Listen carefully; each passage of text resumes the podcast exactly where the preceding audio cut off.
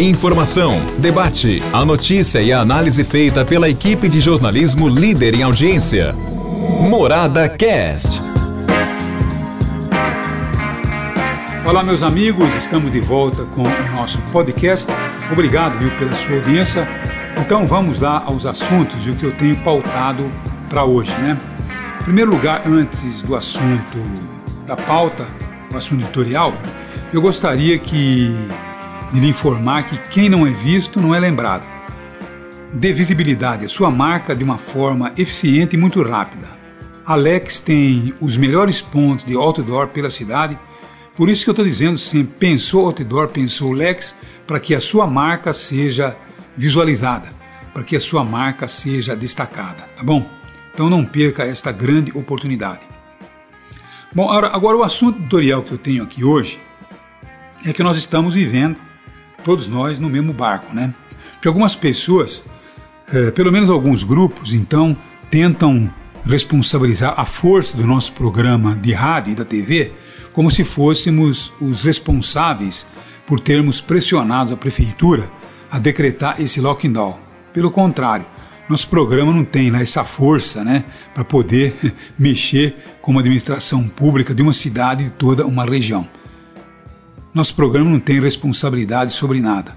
O que nós temos é que fazer o trabalho jornalístico, nós temos é que implorar para que a população atenda aos apelos é, da ciência médica, é, use máscara, distanciamento, pouca aglomeração, mas nós também estamos pagando o preço, porque os nossos grandes anunciantes, eles estão de portas fechadas, então não tem o que anunciar. E também nós perdemos, tá certo? Mas é, temos que fazer pagamento de, da nossa equipe, temos todos os nossos compromissos. Tá bom? Então todos nós estamos no mesmo barco. Não tem ninguém aqui que está sendo privilegiado com isso ou com aquilo. Então todos nós estamos sofrendo as consequências. Agora, o que nós temos que realmente debater, dizer, é que nós temos que procurar certamente fazer alguns acertos.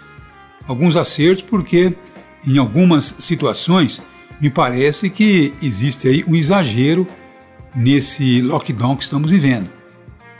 Então eu creio que não haveria abuso nenhum se fosse permitido que algumas empresas do campo essencial tivessem a possibilidade de trabalhar pelo menos aí com 30%, não das suas portas abertas, mas com o seu sistema delivery, para poder atender pessoas com a necessidade máxima de alguma coisa que possa acontecer.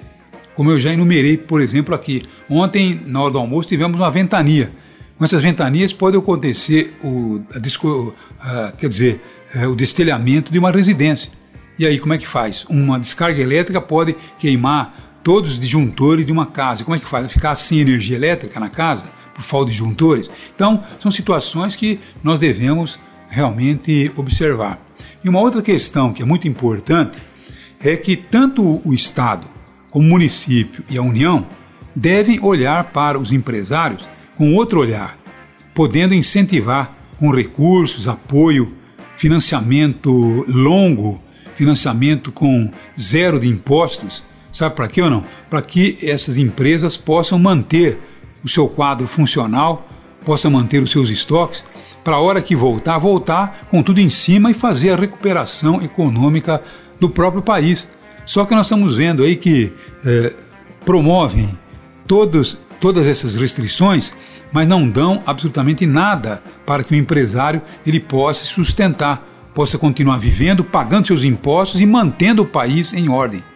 Aqui em Araraquara, por exemplo, como é que nós vamos fazer com a questão do próprio IPTU e das taxas municipais? No estado, por exemplo, ICMS.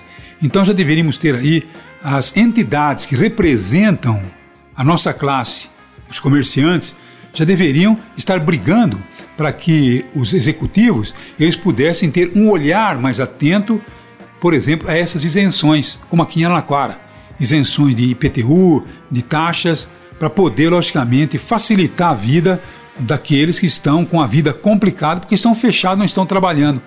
Mas sabe o que acontece? Nós temos viu, representantes sindicais, tanto dos uh, empregados como também dos patrões, sindicatos fraquíssimos. A nossa Associação Comercial Industrial, o nosso Sindicato Comércio Varejistas, são terríveis, são muito fracos. Tá certo? O seu Delisa tem um bom papo, uma boa conversa, mas na hora do vamos ver faz mais política partidária do que os interesses dos comerciantes. Já deveria ter conversado com o prefeito, já deveria ter uma, uma, uma conversa com os seus associados, com o comércio como um todo, tá certo? Para poder aliviar algumas situações. Mas não tem força para isso. Sabe por quê? Porque não tem a representatividade que deveria ter, porque nunca trabalhou para ter essa representatividade. Faz muita ondinha, gosta muito de aparecer em jornais, de aparecer em rádios, de aparecer em televisão, de aparecer em artiguinhos aí, mas fazer o trabalho de proteção ao comércio realmente você não vê. Tanto é que estamos aí, ó, numa situação delicada e não temos absolutamente nada. Ó, vão lá brigar na prefeitura, vão lá fazer mais política do que realmente a briga para os comerciantes.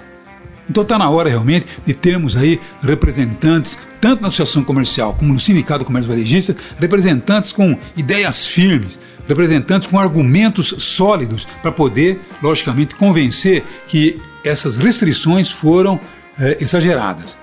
Nós sabemos que a situação é grave, mas nós poderíamos é, ter aí uma fiscalização melhor para evitar tantos abusos que ocorreram para chegarmos nessa situação. Mas nós não tivemos esse trabalho lá atrás. Fizeram mais política do que realmente representação dos comerciantes. E nós estamos então hoje todos pagando e tentando encontrar culpados como algumas pessoas tentando até nos responsabilizar com um programa de rádio, com um programa jornalístico, de que nós somos responsáveis por uma situação como essa. Como se nós também não estivéssemos pagando o preço e sofrendo as condições, porque estamos também no mesmo barco.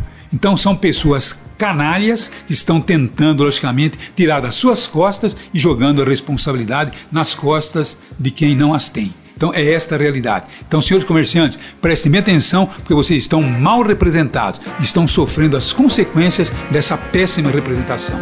Tá bom? Um abraço a todos vocês.